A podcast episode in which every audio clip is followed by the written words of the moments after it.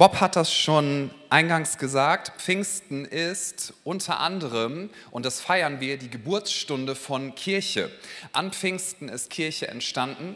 Jesus hat gesagt zu seinen Jüngern, ich werde jetzt die Erde verlassen und wenn ich das getan habe, dann trefft euch, dann kommt zusammen, bevor ihr irgendetwas tut und der Heilige Geist wird auf euch kommen, ihr werdet Kraft empfangen.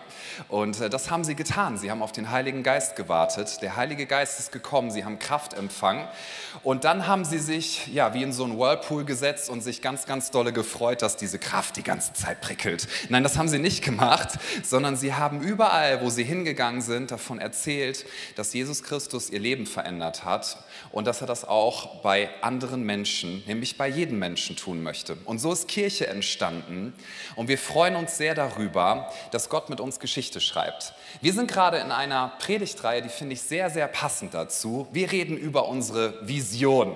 Also, falls du das erste Mal hier bist, du bist in einer Visionspredigtreihe mit dabei. Aha. Und ich möchte uns noch einmal mit hineinnehmen, da wir heute den zweiten Teil hören. Was bedeutet eigentlich Vision? Und wir kommen ja vom ersten Teil her, da möchte ich uns noch mal ganz kurz sozusagen als Sprungchance mit hineinnehmen dürfen. Zunächst mal zum Begriff Vision.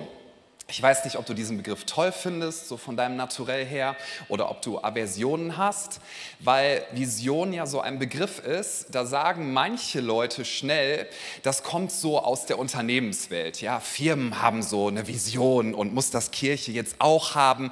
Und ich möchte unser Herz nochmal dafür erwärmen dürfen oder begeistern dürfen, dass Vision nicht eine Erfindung ist von Unternehmern. Vision ist nicht eine Erfindung, die von irgendeinem Managementbuchautor Autor gemacht worden ist, sondern dass wir Vision haben können, also eine Sicht. Das ist etwas tiefmenschliches und es wurde uns von Gott gegeben. Jeder von uns hat eine Vision. Die Frage ist nur, was für eine es ist. Denn dein Leben wird sich immer bewegen in die Richtung deiner stärksten Gedanken und von dem, was du siehst. So, es gibt Unternehmen, eigentlich die meisten heutzutage, die haben eine Vision formuliert und dadurch haben sie Dinge erreicht, weil sie alle auf ein Ziel ausgerichtet haben. Zum Beispiel Coca-Cola, keine Schleichwerbung, aber jetzt habe ich den Begriff ja schon mal gesagt, ne? jetzt kann ich damit weitermachen. Coca-Cola hat irgendwann mal gesagt, unsere Vision ist, Coca-Cola soll nur eine Armlänge weit entfernt sein von jedem Menschen. Wir wollen Coca-Cola in jedes Land bringen. Und sie haben das geschafft. Also mit Ausnahme von ganz, ganz wenigen Ländern habe ich festgestellt, ich durfte in meinem Leben schon, ich habe mal nachgerechnet, 50 Länder bereisen. In jedem Land habe ich Coca-Cola gefunden. Du kannst irgendwo im Himalaya sein, in irgendeinem Dorf in der Pampa, ja, und du kannst keine Tomaten kaufen. Aber was du immer kaufen kannst, ist vielleicht noch ein Huhn, ja, neben irgendeiner Wellblechhütte. Und was du auf jeden Fall dort kriegst, habe ich festgestellt, sind SIM-Karten und Coca-Cola. Und ich habe gedacht, ja, das brauchen die Leute wesentlich dringender als Tomaten und Gurken haben wir nicht, aber du kannst eine SIM-Karte und Coca-Cola haben. Da würde ich sagen, da ist ein Ziel erreicht worden. Ob du das jetzt gut findest oder nicht, sei mal dahingestellt. Oder die Firma Microsoft hat irgendwann gesagt, unsere Vision ist, in jedem Haushalt soll ein Computer sein, ein PC. Damals undenkbar. Die Leute haben gesagt, das ist Quatsch, das wird niemals passieren. Heute, wenn ich das sage, in jedem Haushalt ein PC, denkst du dir, ja, ich habe zwei oder drei oder wie auch immer, ist doch ganz normal. Das, was früher einmal Menschen als eine Vision hatten, also als eine Vorstellung von dem, was noch nicht ist, aber was einmal sein könnte, ist heute Realität. Und hier reden wir über die Unternehmenswelt. Aber ich möchte uns, wie gesagt, darauf hinweisen, Vision ist etwas, das hat Gott uns als Fähigkeit gegeben, dass wir Vision haben können. Und jetzt kommen wir zur Kirche. Dass wir heute hier sitzen, dass wir in diesem Gebäude sind, dass Dinge passieren, die dem Stadtteil dienen, dass wir globale Missionsprojekte haben, wo Menschen gedient wird und wo Menschenleben verändert werden. Das hat alles damit zu tun, dass Menschen Visionen von Gott bekommen haben, dass sie ihm geglaubt haben und das wird auch das Thema des heutigen Sonntags sein und dass sie darauf zugesteuert sind. Wenn du die Vision zum Beispiel hast für dein Leben, dass du sagst, ich möchte möglichst vermeiden, dass irgendjemand aneckt wegen mir oder auf mich sauer ist, dann wirst du dein ganzes Leben darauf ausrichten. Dann ist das deine Vision. Niemand darf mich kritisieren. Wenn das deine Vision wäre, dann wirst du deine Prioritäten danach ausrichten, du wirst dich so verhalten, du wirst dich sogar so fühlen. Oder wenn du sagst, meine Vision für mein Leben ist, ich muss möglichst viel Anerkennung von Menschen bekommen. Auch dann, alle Prioritäten, dein Geld, deine Zeit, du wirst alles darauf ausrichten. Vision ist etwas, was in jedem Menschen drin ist. Du kannst nicht leben ohne Vision. Gott hat dir das gegeben. Und deswegen nochmal, Vision ist etwas, was Gott uns geschenkt hat. Es ist per Schöpfung in uns hineingelegt. Und deswegen möchten wir als Kirche darüber nachdenken, was ist eigentlich unsere Vision? So, letzte Woche haben wir darüber gesprochen, das war der Start. Unsere Vision ist, wir möchten Jesus kennen. Alles, was wir hier tun, und das wird auch mit dem verknüpft sein, worüber ich heute predige, nämlich, dass wir Glauben leben wollen, alles, was wir tun, hat damit zu tun, dass wir Jesus besser kennenlernen möchten, nämlich persönlich und ich formuliere das mal als, als, meine eigene Lebensvision auch, die ich in Kirche transferiere. Alles, was ich tue, ist darauf ausgerichtet, dass ich Jesus besser kennenlerne und dass durch mein Leben möglichst viele Menschen ebenso Jesus persönlich kennenlernen. Und wir haben festgestellt, dass es ein Unterschied ist, ob du etwas über jemanden weißt oder ob du jemanden persönlich kennst. Du kannst nämlich um Jesus herum sein, in seiner Umgebung, ohne ihn in der Tiefe persönlich zu kennen. Du kannst ganz, ganz viel an religiösen Taten vollbringen, du kannst ganz, ganz viel mitarbeiten in Kirche, du kannst ganz, ganz viel tun, aber verpasst das Wesentliche, nämlich Jesus persönlich zu kennen. Wenn du eine Person kennenlernen möchtest, musst du persönlich werden. Klingt ein bisschen lustig, ist aber, ähm, wenn du drüber nachdenkst, hat sehr viel Tiefgang. Wenn du eine Person kennenlernen möchtest, musst du persönlich werden. Wenn du dich mit jemandem hinsetzt und sagst, ich möchte die Person kennenlernen, dann wirst du immer mit informativen Fragen anfangen. Was machst du? Was arbeitest du? Wie alt bist du? Ja, dann sagt die Person, das ist aber unhöflich, das zu fragen, ja, wie auch immer. Du machst informative Fragen, bis du dann zu persönlichen Fragen kommst. Was beschäftigt dich? Was ist dir wichtig?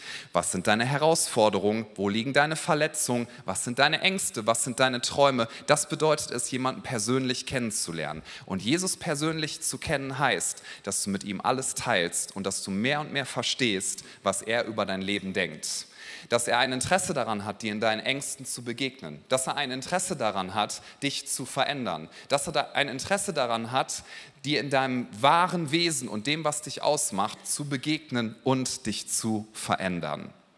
Wenn du fragst, warum tun wir das, was wir tun, alles, was wir hier tun, auch das, was ich hier gerade tue, nämlich predigen, das tun wir, damit wir Jesus persönlich kennenlernen, immer besser und damit möglichst viele Menschen ihn persönlich kennenlernen, denn er verändert Leben. So, das heißt, ich möchte das auch in diesem Gottesdienst heute gerne einmal sagen, so von Herzen, wenn Mitarbeit in Kirche und busy sein für Jesus dich davon abhält, ihn persönlich kennenzulernen, dann arbeite bitte weniger mit, denn das soll dich nicht davon abhalten. Darf ich dir das als dein Pastor einmal sagen? Du bist keine Arbeiterdrohne, die dafür da ist, irgendwelche Programme am Laufen zu halten, sondern du bist Teil von Kirche, damit du Jesus persönlich besser kennenlernen kannst. Wenn du fragst, warum tun wir das, was wir tun, das ist der Dreh- und Angelpunkt von allem. Und heute reden wir über Glauben. Wenn du Jesus kennst, dann wirst du dahin kommen, dass du Glauben lebst. Und da lese ich uns einen Vers aus dem Hebräerbrief, Kapitel 11, Vers 1. Da steht, es ist aber der Glaube eine feste Zuversicht auf das, was man hofft, eine Überzeugung von Tatsachen, die man nicht sieht. Ich weiß nicht, was, wie dieser Vers auf dich wirkt, aber im ersten mag der etwas unlogisch wirken, oder? Hier steht, es ist aber der Glaube eine feste Zuversicht auf das, was man hofft. Es ist aber der Glaube eine Überzeugung von Tatsachen, die man nicht sieht. Ich habe oft gedacht bei diesem Vers, und das denken viele, glaube ich, zunächst mal, unterstelle ich uns jetzt, dass man entweder glaubt, ja, oder dass man von Tatsachen sprechen kann. Glauben und Tatsachen, das bringen wir oft nicht so richtig zusammen. Das hat auch was mit unserem Sprachgebrauch zu tun. Wenn dein Ehepartner dir sagt, Schatz, hast du die Kaffeemaschine ausgemacht? Und du sagst, ja, ich glaube schon. Das ist keine Überzeugung, das ist so ein Wunsch. Ich denke schon. Hast du den Müll rausgebracht? Ich glaube schon. Das bringt nicht zum Ausdruck, dass du dir absolut sicher bist und wahrscheinlich möchtest du eher sagen, ah, ich habe es vergessen, sorry, ich glaube schon, ich habe da so eine Ahnung. Also Glauben und Tatsachen, das ist normalerweise nichts, was wir in unserem Sprachgebrauch miteinander kombinieren. Aber dieser Vers hier tut das ganz bewusst und dieses ganze Kapitel Hebräer 11, ich mag das so gerne, weil es uns eine Auskunft gibt darüber, was Glauben eigentlich ist. Glauben ist, wenn wir an Jesus glauben, ein festes Fundament, eine Überzeugung, eine Gewissheit, dass das, was unsichtbar ist, die Realität ist und dass wir darauf schauen zuerst, dass wir dem vertrauen. Glauben und Tatsachen werden hier nicht auseinandergerissen, sondern Glauben und Tatsachen werden miteinander kombiniert. Wie können wir das denn sagen? Nun, das hat ganz viel mit dem ersten Punkt zu tun, den wir letzte Woche betrachtet haben. Wenn du Jesus kennst, dann heißt das, dass du persönlich verstanden hast, was er für dich getan hat und dass du ihm vertraust. Glauben ist nicht eine Leistungsvokabel, so nach dem Motto, wenn ich genug glaube, dann werden Dinge passieren und wenn ich zu wenig glaube, dann werden weniger Dinge passieren, sondern Glauben ist eine Beziehungs- und eine Vertrauensvokabel. Glauben heißt, dass du sagst, egal was ich um mich herum in der physischen Welt sehe, in der sichtbaren Welt, die ich mit meinen physischen Augen wahrnehmen kann, ich glaube, weil ich Jesus persönlich kennengelernt habe, dass das, was er sagt, die eigentliche Realität ist und die eigentliche Wahrheit ist, weil ich verstanden habe, dass er vertrauenswürdig ist ich kenne Jesus. Wenn du das sagen kannst, dann wirst du seinem Wort glauben können und wirst dem Glauben schenken, was vielleicht mit physischen Augen unsichtbar ist. Es ist aber der Glaube, eine feste Zuversicht auf das, was man hofft, eine Überzeugung von Tatsachen, die man nicht sieht. Wir Menschen sind von Gott mit diesem Bedürfnis ausgestattet, wir wollen an etwas glauben weil wir diese Ahnung in uns drin haben, dass das, was wir sichtbar sehen, dass das nicht alles sein kann. Und wir Menschen sind mit dieser Fähigkeit ausgestattet, dass wir überlegen können, woran glaube ich, was hat wirklich Bedeutung, wer oder was ist für mich wichtig. Tiere beispielsweise sind nicht mit dieser Fähigkeit ausgestattet. Tiere leben so vor sich hin. Ja, ich meine, klingt jetzt ein bisschen äh, ironisch vielleicht, aber mal so gesagt, ein Hamster wird niemals auf die Idee kommen zu sagen, boah, ich muss mal echt über mein Leben nachdenken. Ja, ein Hamster wird niemals nach Bali fliegen, sich in ein Hipster-Café setzen mit seiner Oversized-Jacke und da sitzen und überlegen, ach, was ist eigentlich wirklich wichtig? Wie kann ich es schaffen, aus diesem Hamsterrad auszusteigen? Ja, wer auch immer mag, hat den Wortwitz verstanden. Ja, das, das, das macht ein Hamster nicht, aber Menschen können das tun. Wir können darüber nachdenken, was ist eigentlich wirklich wichtig. Wir können über Bedeutung nachdenken und dieses Bedürfnis ist in uns drin. Ein Theologe hat mal gesagt, und ich finde das sehr, sehr gut, sehr griffig, wenn du in dir feststellst, dass du Hunger hast, also physisch, dann muss es so etwas wie Essen geben. Wenn du Durst hast, dann muss es so etwas wie Wasser geben oder Flüssigkeit, um diesen Durst zu stillen. Wenn du müde bist, dann muss es so etwas wie Schlaf geben. Was für ein Geschenk. Ja, okay, dann muss es so etwas wie Schlaf geben, um diesem Bedürfnis der Müdigkeit zu begegnen. Und wenn du in dir drin spürst, es muss mehr geben als das, was ich in der physischen Welt sehe, mehr als das Materielle, mehr als das, was ich vor Augen habe, dann ist das ein Hinweis darauf, dass es etwas oder jemanden gibt, der größer ist als das, was wir mit unseren physischen Augen wahrnehmen können. Glauben heißt, dass du darauf vertraust, dass das, was hier sichtbar ist, nicht das Einzige ist, sondern dass es eine übernatürliche Realität gibt. Und Freunde, daran glauben wir und das bringt Pfingsten zum Ausdruck. Wir glauben an den Heiligen Geist. Er ist nicht irgendeine ominöse Kraft, sondern er ist Gott. Er ist Teil der Dreieinigkeit und er ist übernatürlich und er wohnt in jedem Gläubigen. Wir glauben an die unsichtbare Realität, sogar mehr als an das, was wir physisch vor Augen sehen.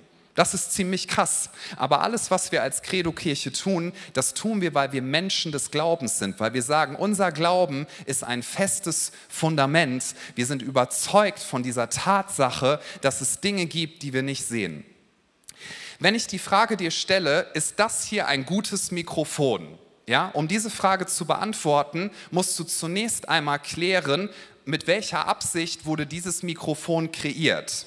Weil wenn ich dir sagen würde, das ist ein schlechtes Mikrofon, denn ich habe damit versucht, einen Nagel in die Wand zu hämmern, hat nicht so gut funktioniert, würdest du sagen, ja, aber du hast mit der Startfrage irgendwie komisch begonnen. Dieses Mikrofon wurde nicht dafür kreiert, einen Nagel in die Wand zu hämmern.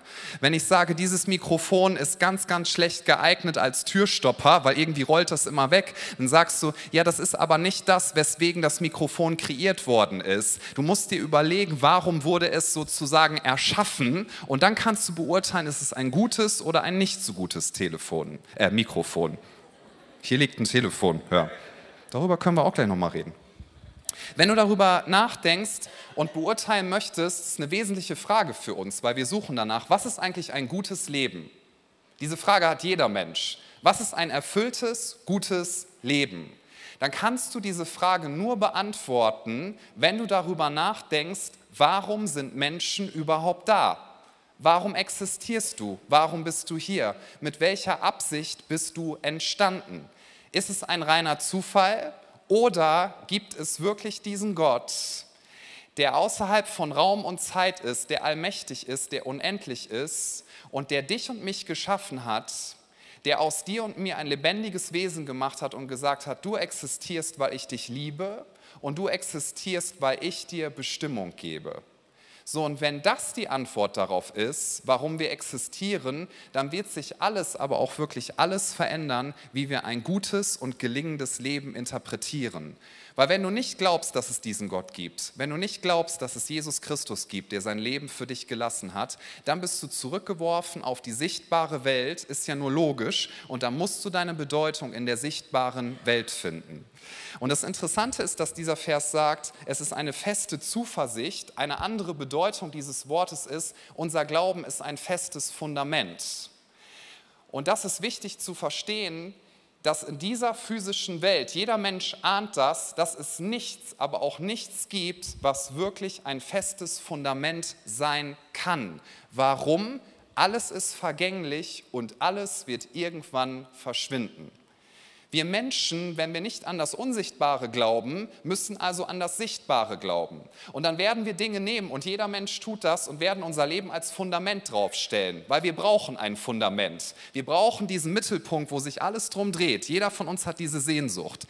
Und wenn du Gott nicht in deinem Leben hast, wenn du nicht Jesus kennst, wenn du nicht an ihn glaubst, also an den, der unsichtbar ist, so als würdest du ihn sehen, dann musst du etwas nehmen, was vor Augen ist. Und dann machen Menschen Dinge zu ihrem Fundament oder andere Menschen, die in sich gar nicht schlecht sind, aber nicht geeignet, um ein festes, unerschütterliches Fundament zu sein. Wenn du sagst, meine Familie ist mein Fundament, Bitte hör mich richtig. Gar nichts gegen Familie. Beziehungen sind wichtig. Sie sind toll. Familie ist Ganz, ganz wichtig. Aber die Realität ist, wir alle werden irgendwann diese Erde verlassen. Du kannst deine Familie nicht festhalten, du musst sie irgendwann loslassen, weil der Tod kommen wird. Es ist kein festes Fundament, auf das du dein Leben bauen kannst. Status und Anerkennung, wenn du das als Fundament nimmst, es ist flüchtig, du kannst nicht kontrollieren, irgendwann wird Status und Anerkennung verschwinden. Denn wenn du nicht mehr leistungsfähig bist, wenn du nicht mehr so viel nach außen tun kannst, dann wird Status und Anerkennung weniger werden. Deine Gesundheit Gesundheit, ja, sie wird schwinden. Alles ist im Verfall. Auch dein Körper, während du hier sitzt. Sag mal deinem Nachbarn, du zerfällst. Nein, mach das bitte nicht. Alle so, das ist aber gemein. Ja, stimmt aber leider. Nichts von dem ist als ein festes, unerschütterliches Fundament geeignet. Und jetzt ist das Verrückte, was aber die ganze Wahrheit in sich trägt. Als festes Fundament geeignet ist das, was in der nicht sichtbaren Welt ist. Als festes Fundament geeignet ist unser ewiger, uns liebender Gott, unser Vater, der sagt, ich bin für dich, ich bin bei dir, ich bin ewig, mich kannst du nicht verlieren, meine Liebe wird nie niemals enden, der dir bewiesen hat durch seinen Sohn Jesus Christus, dass dir vergeben ist, dass dein Wert feststeht, dass du deine Identität nicht mehr kreieren musst, weil er sie schon längst erschaffen hat. Das Fundament ist sicher. Und deswegen ist unser Glaube nicht eine vage Annahme, sondern wenn er persönlich wird, wenn du Jesus kennenlernst, dann kannst du sagen, ich hoffe absolut und darauf setze ich meine ganze Überzeugung, alle meine Ziele, meine ganze Ausrichtung, dass das ein festes, unerschütterliches Fundament ist. Die Bibel sagt uns, alles kann und wird erschüttert werden.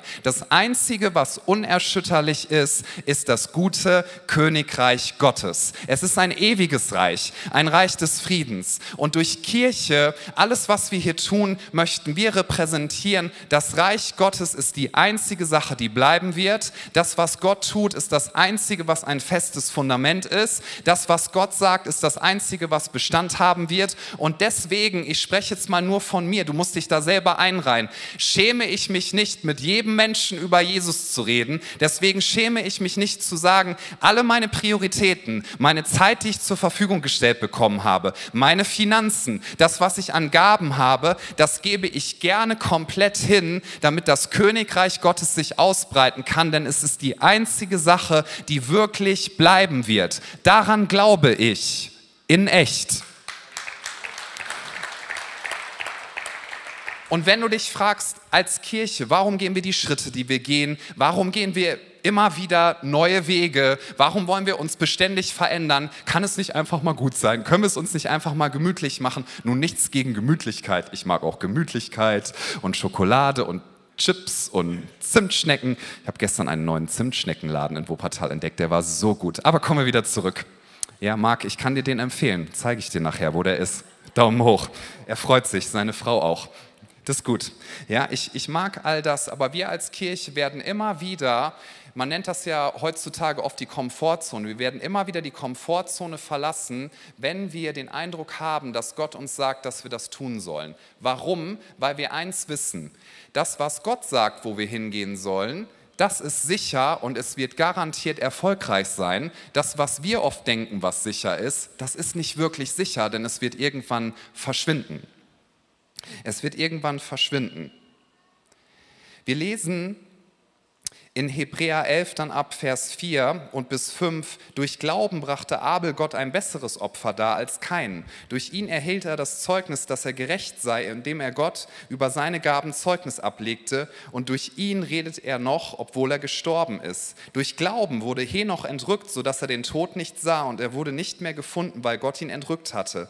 Denn vor seiner Entrückung wurde ihm das Zeugnis gegeben, dass er Gott wohlgefallen hatte. Hier wird über Abel und Kain gesprochen, zwei Brüder aus dem Alten Testament. Kain hat seinen Bruder Abel ermordet, der erste Mord in der Menschheitsgeschichte. Warum? Weil Kain so frustriert war, so sauer war, dass Gott seinen Bruder Abel wohlgefällig angesehen hat und ihn angenommen hat und ihn nicht. Was war der Unterschied zwischen den beiden? Glauben. Abel hatte ein Opfer dargebracht, nämlich eins von seinen Tieren, weil er war ein Viehhirte. Und das deutet darauf hin, dass wir eins wissen als Menschen, es muss Gerechtigkeit hergestellt werden. Und im Alten Testament war es so, wenn du zwischen Gott und dir etwas stehen hattest, dann musste Blut fließen. Das klingt sehr grausam, aber es hat mit einem gerechten Gott zu tun, der sagt, ich liebe euch und ich bin gleichzeitig absolut gerecht. Und Gott kann, weil er diese beiden Eigenschaften nicht, hat, nicht einfach sagen, ja, du hast zwar richtig Mist gebaut, du hast Unrecht getan, aber ich habe dich so lieb, schwamm drüber. Nein, es muss ein Ausgleich geschaffen werden. Und im Neuen Testament und in unserer Beziehung wissen wir, Jesus ist das Opfer. Sein Blut ist vergossen worden. Das feiern wir im Abendmahl. Und weil wir auf Jesus hoffen, weil wir an ihn glauben, tun wir das, was wir tun und wir wissen, wir sind angenommen. Und das Alte Testament, diese Geschichte weist darauf hin. Abel hat gesagt, Wahrscheinlich war er nicht der brave Junge, das denkt manchmal äh, manche Leute. Er hat gesagt, Gott, bitte sei mir gnädig. Ich weiß, ich habe das nicht verdient, aber bitte nimm du mein Opfer an. Sein Bruder Kain hat gesagt, ich bin so ein toller Ackerbauer und Gott, du sollst ja auch nicht leben wie ein Hund, ne? Gebe ich dir mal ein bisschen was davon ab. Er hat mit seiner religiösen Leistung geprahlt, Abel aber ist aus Glauben zu Gott gegangen und hat gesagt, ich glaube und vertraue, dass ich nur aus Gnade gerettet werden kann. Wir glauben nicht an unseren Glauben, wir glauben nicht an unsere religiöse Leistung, wir glauben nicht an unsere Taten, dass sie uns Bedeutung oder Rettung geben, sondern wir glauben an Jesus Christus und an ihn allein. Nur das, was er getan hat, kann uns erlösen. Wir glauben an seine Gnade. Und wir glauben, und das bringt Henoch zum Ausdruck, über den ich vorgelesen habe, dass wenn wir dann im Glauben wachsen, denn Glauben ist wachstümlich und möchte stärker werden, dass wir dann Jesus immer besser kennenlernen, so wie hier über Henoch gesagt wird, er hat Gott besser kennengelernt und Gott war so begeistert und hat gesagt, Henoch, du und ich, wir sind so eng, das Detail des Sterbens, das ersparen wir uns mal, komm direkt zu mir. Und wenn Glauben wachstümlich ist, dann wird aus dieser Beziehung heraus, die wir zu Jesus haben, dann wird aus dem, was wir glauben, was er in unserem Leben tut, wird daraus entstehen, dass wir uns mit unserem ganzen Leben ihm hingeben und dass wir immer wieder, und das wollen wir als Kirche leben, deswegen sagen wir, wir möchten Glauben leben, dass wir immer wieder unsere scheinbare Sicherheit verlassen und Schritte rauswagen. Gott hat im ganzen Alten Testament und auch im Neuen Testament immer so gehandelt, dass er Menschen gesagt hat, ich fordere dich heraus, dass du mir vertraust und dass du etwas aufgibst, was dir gerade Sicherheit gibt. Hebräer 11, selbes Kapitel ab Vers 8. Durch Glauben gehorchte Abraham, als er berufen wurde, nach dem Ort auszuziehen, den er als Erbteil empfangen sollte, und er zog aus, ohne zu wissen, wohin er gehen werde. Durch Glauben hielt er sich in dem Land der Verheißung auf, wie in einem Fremden und wohnte in Zelten mit Isaak und Jakob, den Miterben derselben Verheißung. Denn er wartete auf die Stadt, welche die Grundfesten hat, deren Baumeister und Schöpfer Gott ist. Was lernen wir hier, was Glauben bewirkt? Gott wird immer wieder sagen, verlasse das, wo du jetzt gerade bist und geh ins Unbekannte hinein. Wenn du übernatürliche Dinge erleben möchtest in deinem Leben, wenn du Gottes Kraft erleben möchtest, dann gehorche ihm. Dieses Wort ist ja, kann ja so ein bisschen konfrontativ sein, aber gehorchen heißt, dass du Gott so sehr vertraust, dass du sagst, ich weiß, dass du mich liebst, ich weiß, dass du für mich bist, ich weiß, du bist an meiner Seite und weil du alles für mich gegeben hast, werde ich dir vertrauen, dass du es gut meinst. Merkst du, hier ist wieder die Brücke. Wenn du Jesus kennst persönlich, dann weißt du, dass er vertrauenswürdig ist. Und das ist auch der einzige Grund, warum du Glaubensschritte gehen solltest. Und mit Abraham, ich finde das so faszinierend, was da gesagt wird, wird ihm gesagt, verlass all das, was du hast, dein Land, deine Sicherheiten und geh los. Ja, und dann, das sage ich dir, wenn es soweit ist. Nächster Schritt, so jetzt geh weiter. Und dann, das sage ich dir, wenn es soweit ist. Hast du dich auch schon mal gefragt, Gott, könnte ich nicht bitte den ganzen Plan wissen und einfach alles? Kannst du mir nicht alles einmal zeigen? Warum machst du das? Ihr guckt alle wieder so fromm, ne? ihr habt das noch nie gefragt, aber ich frage das manchmal, denke ich, warum? Ich will wissen, was da passiert, ich will das genau verstehen, ich will auch, ne? kannst du mir nicht die Kontrolle geben? Ja. Und warum macht Gott das? Er macht das, weil er darauf setzt, dass du so viel Vertrauen in ihn hast und dass du möchtest, dass dein Vertrauen in ihn wächst, dass du ihm in folgender Sache vertraust. Dass du sagst, Gott, meine Finanzen sind schön und gut, aber sie sind nicht eine bleibende Sicherheit, sie sind kein festes Fundament. Und wenn du mir sagst, gib etwas davon weg im Glauben, dann möchte ich das tun. Aber nicht aus religiöser Leistung, sondern aus Glauben heraus. Wenn Gott dir sagt, verlass einen Job, in dem du gerade bist, und geh in einen anderen rein. Ja, aber was soll dann passieren? Was soll dann passieren? Vertrau mir, ich bin deine Sicherheit, nicht dein Arbeitgeber, nicht dein Job. Wenn Gott uns als Kirche sagt, geht diesen Schritt und investiert dort, ich habe jedes einzelne Mal, die letzten 13 Jahre, die ich hier schon in dieser Kirche sein darf, gesagt, Gott, das ist aber ein ganz schönes Risiko und ehrlich gesagt, ich empfinde Angst. Gott hat gesagt, tu es trotzdem. Warum sollte ich das machen? Du kennst mich doch. Ich gemeint, stimmt. Und ich vertraue dir. Also, weil ich weiß, dass das, was ich jetzt gerade sehe, dass das nicht bleibend ist, sondern nur das, was Gott sagt, dass das bleibt, möchte ich ihm vertrauen und die Schritte gehen. Ein Beispiel noch, Hebräer 11, Vers 24. Durch Glauben weigerte sich Mose, als er groß geworden war, ein Sohn der Tochter des Pharao zu heißen. Er zog es vor, mit dem Volk Gottes Bedrängnis zu erleiden, anstatt den vergänglichen Genuss der Sünde zu haben, da er die Schmach des Christus für größeren Reichtum hielt als die Schätze, die in Ägypten waren, denn er sah die Belohnung an. Durch Glauben verließ er Ägypten, ohne die Wut des Königs zu fürchten, denn er hielt sich an den Unsichtbaren, als würde er ihn sehen.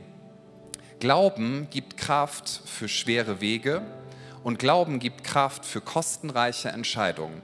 Mose war ausgebildet von den Ägyptern, er war am Hof des Pharao. Es gibt sogar Historiker, Bibelausleger, die spekulieren, dass er der nächste Pharao gewesen wäre, dass er der Nachfolger hätte sein sollen. Er war top gebildet, Hochkultur, mächtigste Kultur. Er hatte alle Schätze zur Verfügung, alle militärische Macht. Er war top ausgebildet. Rein menschlich, Mose hat es geschafft, ganz oben. Und hier steht, und das finde ich so berührend, durch Glauben hatte Mose die Kraft, durch Glauben hatte Mose die Sicherheit, dass er all das aufgeben konnte, weil er wusste, das wird niemals mich im Kern meiner Identität ausfüllen und es ist nicht das, was meine eigentliche Bestimmung ist. Mose hat gesagt, ich werde nicht eine Lüge leben, sondern ich werde das leben, was die Wahrheit Gottes für mein Leben ist und was er durch mich tun würde. Durch Glauben hatte er sogar so viel Courage, so viel Mut, dass er sich nicht mehr hat abschrecken lassen von der Wut des Pharao. Denn die, die Wut des Pharao hieß, dass der mächtigste Mann der ganzen Welt gegen dich ist. Weißt du, der Punkt ist der, wir werden oft Angst empfinden, wenn Gott uns irgendetwas sagt, ihm zu vertrauen. Der Punkt ist nur, dass wir immer wieder uns vor Augen führen dürfen, Mut bedeutet nicht, dass wir keine Angst empfinden. Denn du darfst dir Folgendes vor Augen führen. Wenn du ein ängstliches Leben führst, wirst du Angst empfinden. Und wenn du ein mutiges Leben führst, wirst du Angst empfinden. In beiden Fällen wirst du Angst empfinden. Mut heißt nicht, dass du keine Angst empfindest, sondern Mut bedeutet, dass du sagst, ich schaue nicht auf das, was vor Augen ist, ich schaue nicht auf das, was mich verängstigen möchte, weil ich weiß, darin liegt nicht mein Fundament, keine bleibende Stadt, keine Sicherheit, sondern ich weiß, Gott, der Schöpfer des Himmels und der Erde, der das ganze Universum erschaffen hat, ich kann seiner Liebe vertrauen und er ist gut. Warum können wir das wissen? Und warum können wir wissen, dass es sich lohnt, unsere menschlichen Sicherheiten immer wieder aufzugeben? Weil Jesus uns das vorgelebt hat und nichts von uns verlangt, was er nicht selber getan hätte. Lass uns einmal gemeinsam aufstehen, bitte. Jesus Christus, der Sohn Gottes, hatte wirklich alle Sicherheit, keine scheinbare Sicherheit. Er ist ewig, er war bei seinem Vater, Jesus hatte alle Sicherheit und niemand konnte ihm diese Sicherheit nehmen. Und Jesus hat dir und mir zum Ausdruck gebracht, dass er dich so sehr liebt, dass er alle Sicherheit verlassen würde, sich ganz klein macht, den maximalen Risikoweg geht, um dir zu signalisieren, wie sehr er dich liebt. Und wenn Jesus dich rausruft und sagt, verlasse das, wo du gerade drin bist und geh Schritte des Glaubens, lebe Glauben, dann tut er das nicht, damit du eine religiöse Leistung erbringst, sondern er tut das, weil er sagt, vertrau mir, du weißt, dass ich gut bin. Wenn du Jesus kennst und wenn du ihn besser kennenlernst, dann wirst du sagen, boah, das soll ich hergeben, das tut echt weh. Und Jesus wird dir sagen, ich weiß, aber du kannst mir vertrauen. Glauben gibt Kraft für schwere Wege und Glauben gibt Kraft für kostenreiche Entscheidungen. Ich mag eine Stelle ganz besonders, die möchte ich uns noch als Impuls mitgeben. Sie steht nicht in der Präsentation. Da redet Paulus darüber, was ihm wichtig ist und wie er damit umgeht, dass er so oft Verluste erlitten hat, dass so oft seine eigenen Leute sich sogar gegen ihn gestellt haben und dass er am Ende im Gefängnis sitzt, weiß, er wird bald hingerichtet und es ist nur noch einer von seinen Mitarbeitern treu und dem geht es ums Evangelium wirklich und das ist Timotheus. Rein menschlich würde man sagen, Paulus, du hast ganz schön auf die falsche Karte gesetzt. Und Paulus in diesem zweiten Timotheusbrief ist so, da kommt so viel Liebe rüber, so viel Interesse an Timotheus, gar kein Gemecker über seine Situation. Und dann sagt er, wegen dem, was er als Berufung hat, in 2 Timotheus 1, Vers 12, aus diesem Grund, weil ich all das tue, was ich tue, erleide ich dies auch. Also er sagt, ich leide wirklich manches Mal, aber ich schäme mich nicht. Und dann diesen Satz, den finde ich total berührend, denn ich weiß, an wen ich glaube. Ich kenne ihn und ich weiß, er ist gut. Ich kenne meinen Gott. Ich kenne Jesus. Und selbst wenn ich gerade im Gefängnis sitzen muss und selbst wenn die Umstände mir sagen wollen, dass es sich alles nicht gelohnt hat, ich kenne meinen Gott. Ich weiß, er ist gut. Ich kenne meinen Jesus. Ich weiß, er hat den Himmel verlassen, um auf die Erde zu kommen. Ich weiß, er hat sich ganz klein gemacht, um mich zu segnen. Ich weiß, er hat sich ans Kreuz nageln lassen, umbringen lassen, verspotten lassen, um mir seine Liebe Liebe unter Beweis zu stellen. Ich weiß, er hat mir gesagt, selbst wenn du Fehler machst, selbst wenn du untreu bist, ich werde dir treu bleiben und meine Entscheidung für dich steht. Paulus sagt, ich kenne meinen Gott, ich kenne meinen Jesus und ich weiß, er ist gut. C.S. Lewis hat einmal gesagt, wenn du Jesus kennenlernst, dann wirst du eins verstehen. Du stehst nicht mehr vor einem Argument, was deine Zustimmung verlangt, sondern du stehst vor einer Person, die, die dir sagt, ich liebe dich, ich habe mein ganzes Leben für dich hingelegt und ich lade dich ein, dass du diese Liebe erwiderst. Darum geht es in unserem Glauben. Wir glauben nicht an unseren Glauben, sondern wir glauben an Jesus Christus, der der alles getan hat und der alle Macht in seiner Hand hat. Lasst uns einmal für einen Moment die Augen schließen, bitte. Ich möchte dich einladen und ermutigen, online und auch hier vor Ort, dass wenn du sagst, Jesus, ich kenne dich noch nicht. Vielleicht sagst du, ja, ich habe viel über Jesus gehört, ich war vielleicht schon in mancher Kirche, aber ich habe ganz, ganz viel Infos über Jesus, ich kenne ihn aber nicht. Wenn du betest zu ihm, er wird sich dir zeigen. Warum behaupte ich das? Nun, weil ich weiß, dass es so viele Menschen gibt, auch die ich persönlich kenne, die das erlebt haben und ich kenne es aus meinem eigenen Leben. Wer Jesus kennenlernt, bleibt nicht derselbe. Das Leben verändert sich komplett. Wenn du Jesus kennenlernst, wirst du die Sicherheit bekommen, dass du wissen darfst, selbst wenn ich sterbe, ich bekomme in Jesus ein festes Fundament. Und wenn du sagst, Jesus, ich möchte dich kennenlernen, oder du hast mit Jesus mal gestartet, aber du bist voll auf Leistungsdenken und du merkst, ich möchte eigentlich nichts mehr, als dass alles andere in den Hintergrund tritt und dass Jesus wieder die Nummer eins in meinem Leben wird, dass ich ihn kennenlerne, immer besser verstehe. Alles andere soll zweitrangig sein. Wenn das deine Entscheidung ist für Jesus, während alle Augen im Raum geschlossen sind, bitte für einen Moment, nur ich werde schauen und das Team. Wenn du sagst, Jesus, ich möchte dich kennenlernen, bitte verändere du mein Leben. Ich weiß, ich bin schwach, aber du bist stark. Ich habe keine Hoffnung, aber du bist die Hoffnung. Ich habe kein wahres Leben in mir, aber du bist das Leben. Ich möchte dich kennenlernen. Wenn das deine Entscheidung ist an diesem Pfingstsonntag, dann bitte ich dich, dass du einmal kurz als einen Glaubensschritt jetzt deine Hand hebst.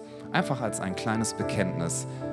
Dankeschön. Gibt es noch jemanden, der sagt, ich möchte mich entscheiden, heute auf Jesus zuzugehen? Ich möchte ihn kennenlernen. Dann heb jetzt gerne deine Hand. Und wenn du online diese Entscheidung treffen möchtest und gerade live hier mit dabei bist, dann schreib doch jetzt sehr gerne in den Chat, ich entscheide mich für Jesus.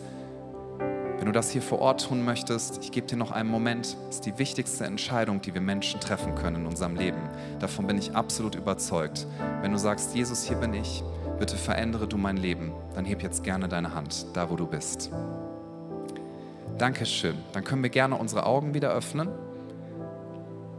Und wir wollen jetzt ein Gebet zusammen sprechen, das das zum Ausdruck bringt, dass wir all unsere Hoffnung, unser ganzes Leben, unser Mittelpunkt auf Jesus ausrichten und auf ihn allein. Und wenn du dich gemeldet hast, wenn du dich entschieden hast, dann bete das doch gerne deutlich mit uns mit.